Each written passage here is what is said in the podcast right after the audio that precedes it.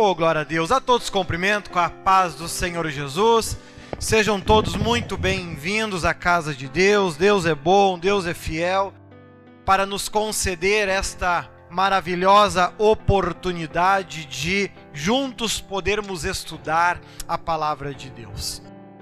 Por isso, abra a sua Bíblia lá em 1 João, quarta temporada da série Emoções, né? 1 João, capítulo 2 e versículo 1. 1 João, capítulo 2 e versículo 1, né? O segundo episódio da quarta temporada, né?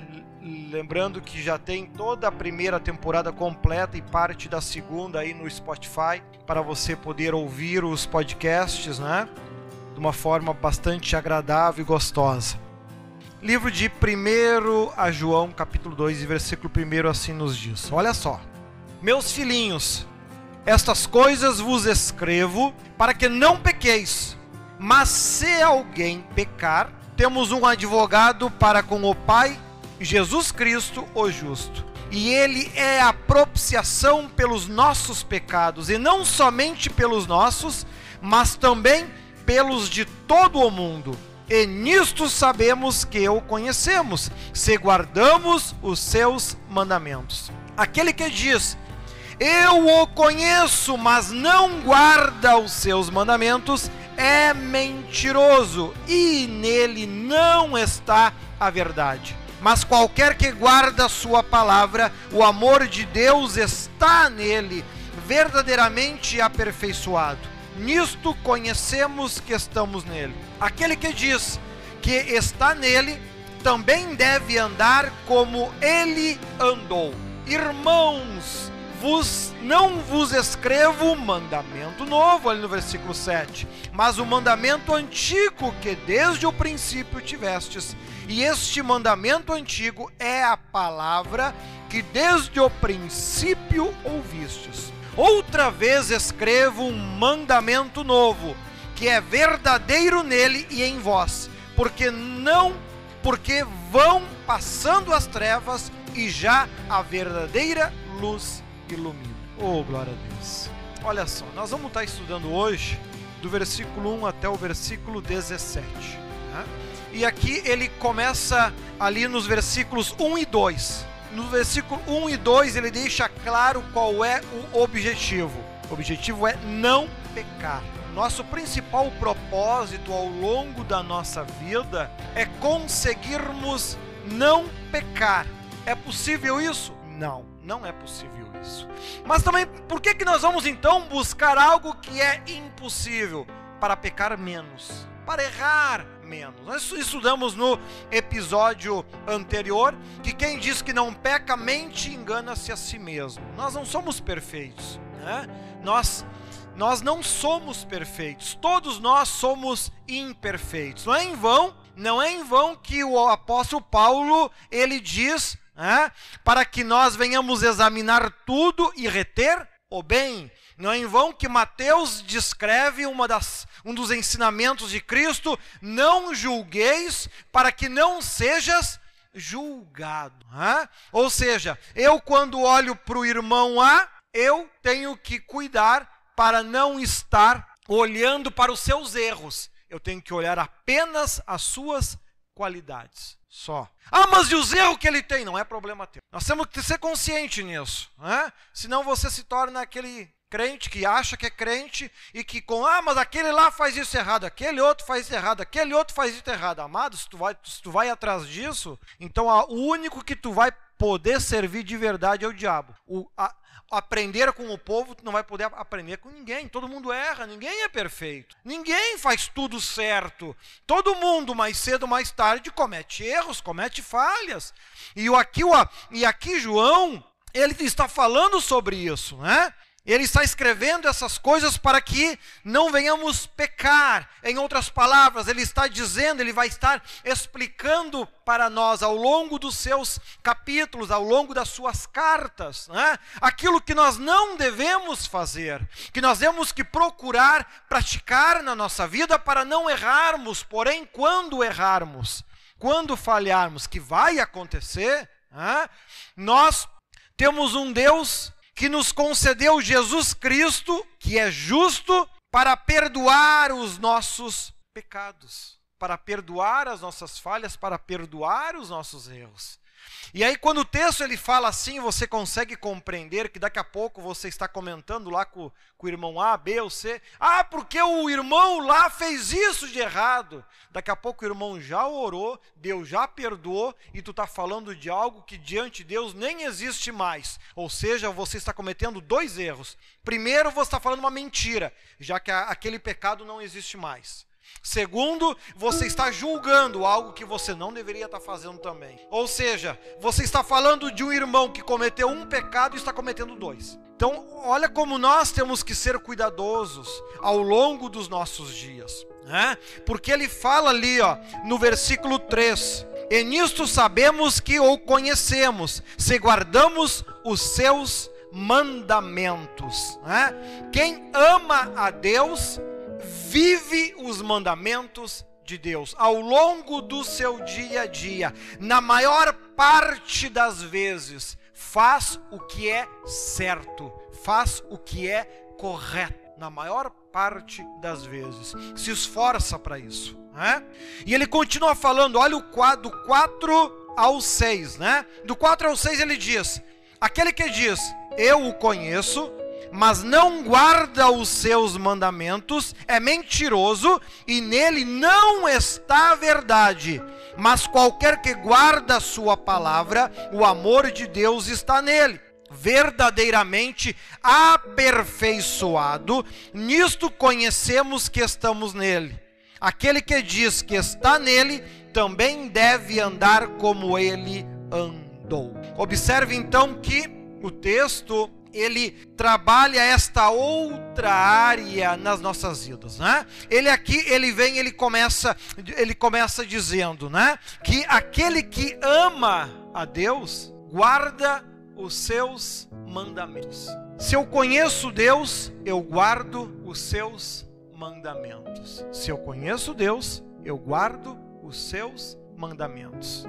Isso novamente ele faz uma afirmação inteligente. Porque quando eu não conheço Deus, eu não conheço a palavra de Deus, eu faço afirmações do tipo: "Ah, Deus ele não vai me botar no inferno porque eu não sou uma pessoa ruim. Ah, Deus me entende." Ah, eu faço afirmações do tipo: "Ah, mas eu não sou perfeito, mas mas Deus conhece o meu coração." Ou seja, a pessoa faz um monte de afirmações que são falsas, erradas, enganosas, por que, que ela está falando isso? Porque ela não conhece Deus.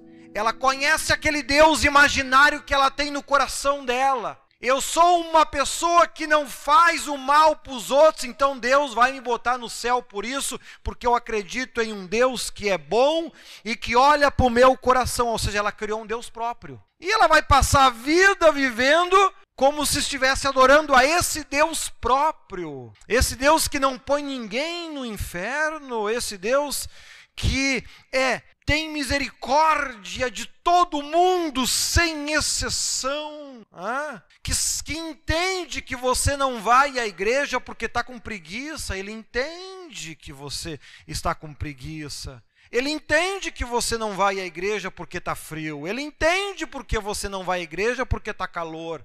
Ele entende que você não, não serve mais a Ele porque ainda não chegou a tua hora. Né? Ou seja, a pessoa cria um Deus próprio, né? um Deus completamente diferente daquele descrito na palavra de Deus. Né? O Deus que disse: horrenda coisa é cair na mão de um Deus vivo. Não, não, não, não. Esse não é o meu Deus. O meu Deus é o cara bonzinho. Então ele está alertando nós sobre isso. Que aquele que conhece a Deus guarda os seus mandamentos. E que aquele que não guarda os seus mandamentos é mentiroso. Por que, que uma pessoa que não guarda é mentirosa? Porque ela cria um Deus próprio. ela cria um Deus imaginário, ela cria um Senhor próprio. Ah, e então ela segue com a sua vida podre, torta, errada, porque o Deus que ela criou na sua, no seu pensamento e no seu coração diz que não tem problema nenhum, que ela pode continuar assim. Aí depois que ela morre, ela descobre que o Deus dela tem chifre e pé redondo. Né? Bom, mas aí é um problema dela com o Deus dela, né? Nós não temos nada a ver com isso. E olha que ele continua dizendo, olha lá no versículo 7, né? Olha que ele faz um paralelo interessante no versículo 7 e 8. Porque ele primeiro diz: Irmãos, não vos escrevo um mandamento novo, mas um mandamento antigo, que desde o princípio tivestes, este mandamento antigo é a palavra que desde o princípio ouvistes. Ele está dizendo: Eu não escrevi um mandamento novo. Agora ele diz: Mas eu repito, eu escrevo um mandamento novo. Não parece conversa de doido? Hã? Mas o que, que ele está querendo dizer? Ele está fazendo um paralelo entre o Antigo Testamento e o Novo Testamento. Ele está ele tá dizendo que obedecer não é novo. Obedecer a Deus, isso é ensinado desde os mandamentos, desde os primeiros mandamentos, né? Amai a Deus sobre todas as coisas, né? Ou seja, obedecer não é um mandamento novo. Agora, obedecer e enxergar as trevas, enxergar a luz, isso é novo. Porque isso veio através do Espírito Santo, com a manifestação de todos os dons espirituais, dom de visão, dom de revelação, dom de profecia, dom de curar os enfermos, de expulsar os demônios. Isso é novo. Então é isso que ele está falando. Obedecer, isso é princípio, não é, não é mandamento novo. Isso vem desde lá do início. Agora, Agora, obedecer e passar das trevas para a luz, ver que a que já a verdadeira luz ilumina, ah, isso é novo. Então ele está chamando a nossa atenção para isso, que Deus ele não anulou nada com relação ao passado, ele está complementando conforme aquilo que ele decidiu que tinha que acontecer no momento que tinha que acontecer. Obedecer a Deus é algo lá desde os primórdios, né? desde o início foi assim. E não será diferente. Você tem todo o direito, você que está aqui no templo, ou você de casa, tem todo o direito de criar um Deus próprio. Tem todo o direito, né? Tem alguns países que é tão comum, é tão comum que lá eles adoram a milhões de deuses, porque todo mundo que morre é um deus. Ou seja, cada um cria o seu. Né? Agora, isso é lindo aqui na terra. Morre pensando assim para te ver que lindo que é. Né?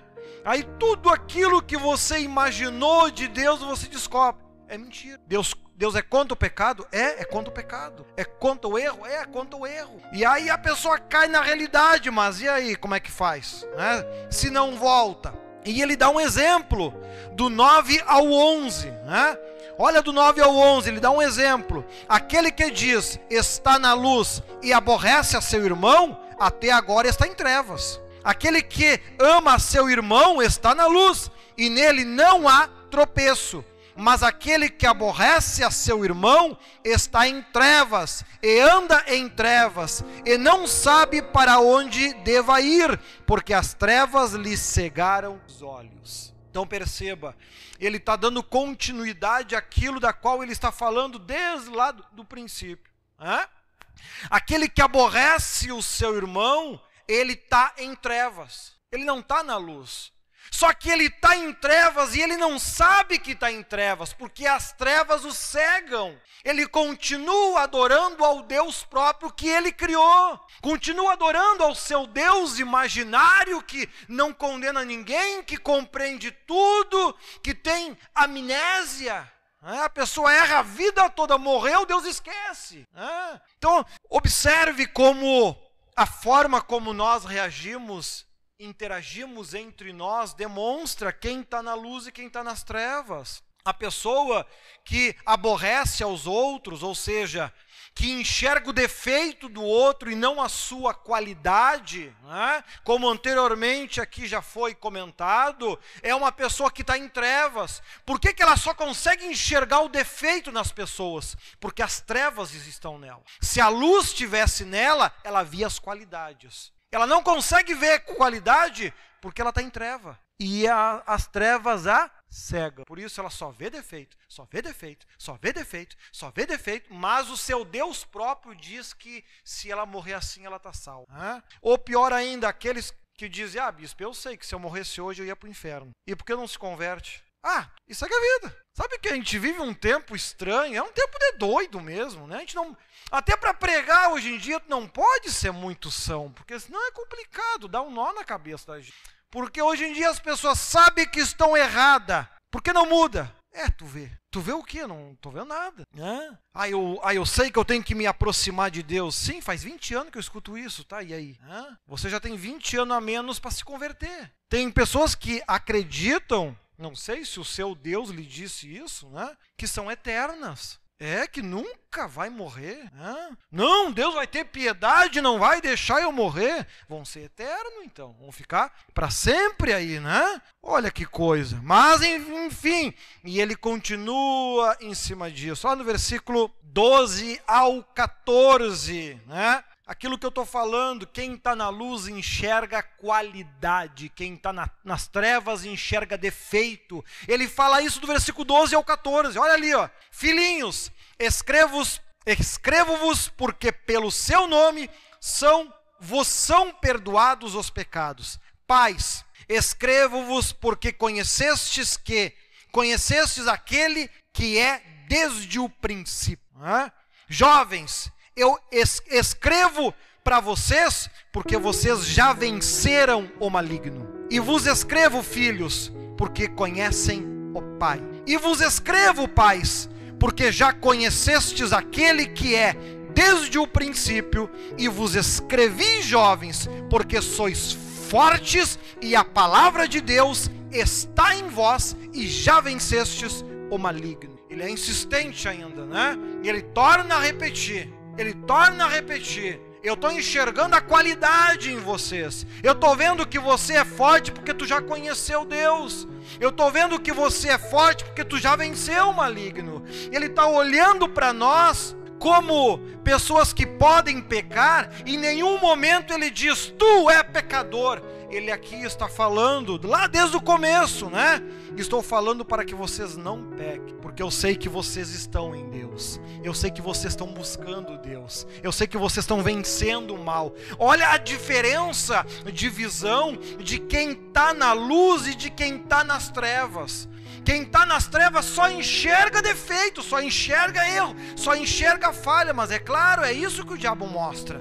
Agora, quem está em Deus enxerga as qualidades nas pessoas. Não perde tempo olhando defeito, não perde tempo, né? Olha as qualidades, e aqui ele cita as qualidades de cada uma dessas pessoas, né? E nos versículos finais que aqui nós vamos estar vendo, eu achei linda a forma como ele construiu este capítulo, né? Porque ele o tempo todo ele ele fala como alguém que está alertando pessoas fortes. Em nenhum momento ele coloca falando como a pecadores errados, tortos, né? Pedro que é mais do do cacete, né? o Pedro já vinha quebrando pau, né? João não, João ele parte, não é em vão que ele é o apóstolo do amor. Então o amor de Deus que está nele o conduz muito para trabalhar em nós né? as qualidades que nós temos. Para que a gente se torne ainda melhor, tendo toda a base lá de Pedro como fundamento como líder na igreja, né? Tendo essa base, ele, ele agora o João nos ajuda nós a crescermos esse nosso preparo emocional. Quem sabe você olha para si, tu só enxerga o teu defeito, só o teu defeito, só o teu defeito, só o teu defeito. Tá, mas tu não tem qualidade? Ah, bispo, eu não tenho qualidade. Então expulsa o diabo dos teus olhos. Expulsa o diabo daí. Até quando vai deixar o diabo nos teus olhos? Ah, se tu não vê qualidade em si mesmo, é porque as trevas é que estão te cegando. O texto está te dizendo. Tu não enxerga as tuas qualidades, então expulsa o diabo que está em teus olhos. O texto está nos ajudando diante disso. E ele conclui ali dizendo: olha só, do 15 ao 17: Não ameis o mundo, nem o que no mundo há. Se alguém ama o mundo, o amor do Pai não está nele. Porque tudo o que há no mundo, os desejos da carne, os desejos do, dos olhos e a soberba da vida, não é do Pai, mas do mundo. E o mundo passa, e a sua concupiscência, mas aquele que faz a vontade de Deus permanece para sempre. Aqui ele trabalha, ele termina aqui é, este, este texto trabalhando áreas que as pessoas se deixam conduzir e levar. Né? Os desejos da carne, a pessoa se deixa levar pelos desejos da carne, se deixa levar pelos desejos dos olhos, né? E pela soberba da vida, a pessoa se sente grande porque tem um carro zero, porque tem uma casa maravilhosa, e ela se orgulha, se engrandece com isso, porque como faziam no passado, não sei se você já leu o Antigo Testamento, uma das características muito fortes no povo lá no passado é: se eu sou rico é porque Deus está comigo, se eu sou pobre é porque eu estou no pecado. Isso era muito forte entre eles. Né? Então, todo mundo queria ser rico, todo mundo queria ser rico porque se eu, se eu for pobre, eu nunca vou ser visto como alguém que serve a Deus. Eu só posso ser visto como um servo de Deus se eu, vou, se eu for rico. Então tinha muito essa falsa ilusão né, do, da abundância financeira com uma grande ação de Deus sobre a vida das pessoas. Cristo depois ele vem e trabalha forte nesta área, desmistificando isso tudo, né? separando que uma coisa não tem nada a ver com a outra, dando o exemplo lá, por exemplo, do rico e Lázaro. Né? Por que, que ele usou rico e Lázaro? Justamente fazendo oposição àquilo que eles acreditavam. Ah, se é rico, porque Deus está muito na vida dele. Se é pobre e miserável, é porque não tem nada de Deus. Aí Jesus vem e dá o exemplo para quebrar com isso. E, e aqui, João, do 15 ao 17, ele trabalha isso para que a gente não se deixe enganar por essas coisas. Aproveitar aquilo que a gente conquista na vida, em outros momentos a Bíblia já diz, é dom de Deus. É bom, Deus quer que tu tenha uma vida abençoada aqui. Eu vim para vos dar vida e vida com abundância. Porém, a gente não pode confundir esta abundância com riqueza. Uma coisa não tem nada a ver com a outra. Né? Porque se o texto que fala em abundância estivesse falando de riqueza, por exemplo, nenhum rico cometeria suicídio, por exemplo. Nenhum rico estaria em depressão. Então a gente tem que cuidar com essas falsas associações. Né? E aqui o texto ele trabalha sobre isso. Cuidado, não ameis o mundo. Né?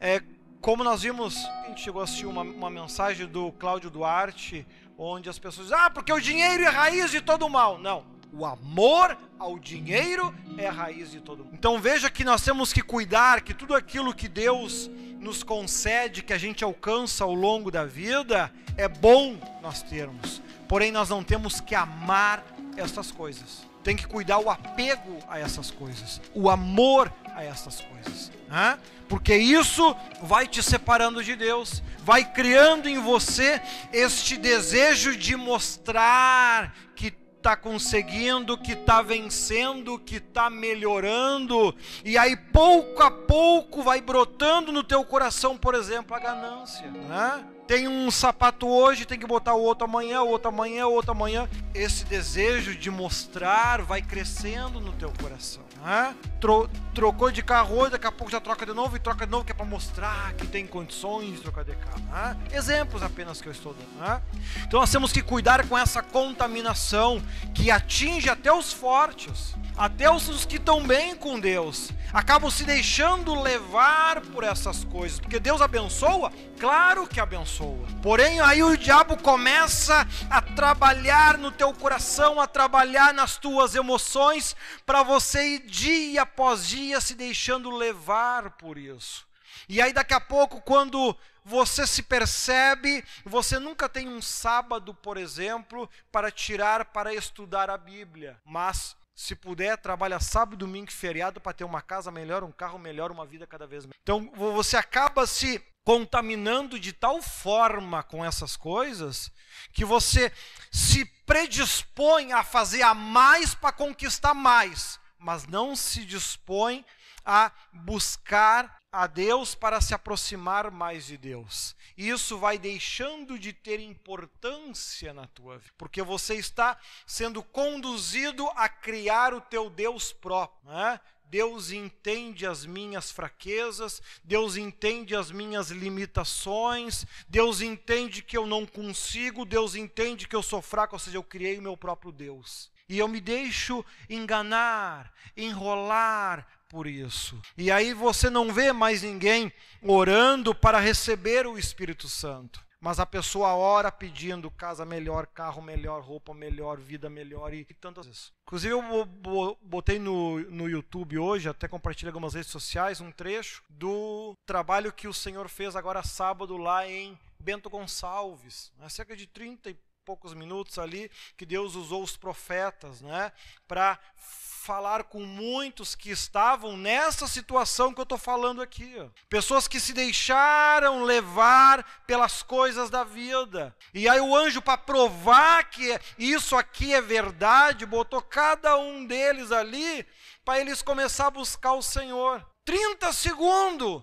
Até em línguas já estavam falando. Hã? Mas muitos deles, tinha até uma jovem ali que nem lembra quando foi a última vez que sentiu Deus. Em 30 segundos ela sentiu. Percebeu o quanto isso aqui é perigoso que nós estamos estudando aqui na Bíblia hoje? O quanto isso contamina? O quanto isso corrói? E ali o Senhor, no pouco tempo que, que tiveram ali, chamou o nome de várias pessoas que estão se deixando levar e se contaminar por isso aqui. Estão se deixando levar pelos problemas da vida, pelos cuidados da vida, pela, pelas situações que vivem na vida e não buscam Deus. Em episódios passado, eu preguei aqui porque Pedro ele bate muito forte em cima disso, que quando você está na igreja, está aqui no templo, não peça cura, não peça libertação, não peça trabalho, não peça vitória de família, bênção de família ou qualquer outra coisa. Para isso, tu tem sete dias na semana e 24 horas disponível. Quando tu está aqui, busca o Espírito Santo para a tua vida, busca Deus para a tua vida. Senhor, entra no meu coração, entra na minha vida, me limpa, me lava, me transforma, me ajuda a ser forte, clama por ti, ora por ti esquece o resto. E eles ali demonstraram essas mensagens que eu trouxe aqui na prática. As pessoas em 30 segundos buscando o Espírito Santo, até em línguas já voltaram a falar que não faziam há muito tempo. Mas por que, que não estão cheios do poder de Deus? Porque são fracas? Não, porque quando chegam aqui, estão com o coração lotado de outras coisas, menos com o desejo de ter Deus na sua vida. Elas querem o carro novo, elas querem a casa nova, elas querem que Deus converta o coração do filho, que cure a filha, que, que salve o marido, e ficam preocupadas com essas coisas e se aproximar de Deus? Não. E assim como Pedro já nós aprendemos lá atrás, e aqui João está falando essas coisas, se você tem sido um crente que faz isso na igreja, você tem sido um crente que está vivendo longe de Deus. Tu está vivendo a tua própria verdade, o teu próprio Deus. Tu não está buscando ao Deus de verdade. Tu não está servindo ao Deus de verdade. O, o teu coração não está em Deus. O teu coração está nas coisas que são do mundo. E ele diz: Não ameis o mundo e nem o que no mundo há. Mais claro do que isso, mais específico do que isso. Nós temos que aprender a ler a Bíblia e compreender o que, que ele está falando. Compreender a sete dias na semana, 24 horas por dia, para você orar se quiser. Se o teu marido está precisando de oração se converter, começa a orar hoje, à meia-noite, vai até às 5, 6 da manhã orando por ele. Vai lá para eles. Ah, mas não vai adiantar, mas então por que, que há anos tu faz isso na igreja, pô? Para ver como, como o cristão, como o evangelho que a gente enxerga nas pessoas hoje é, é, coisa de maluco mesmo, é coisa de doido mesmo. Né? Se tu fala pra pessoa assim, a, a, o teu familiar, isso que você tanto tempo pede é tão importante, vira a noite hoje orando. Vira a noite orando. Ah, tu vê, bispo, eu tenho que trabalhar amanhã. Tá, então por que, que faz isso na igreja?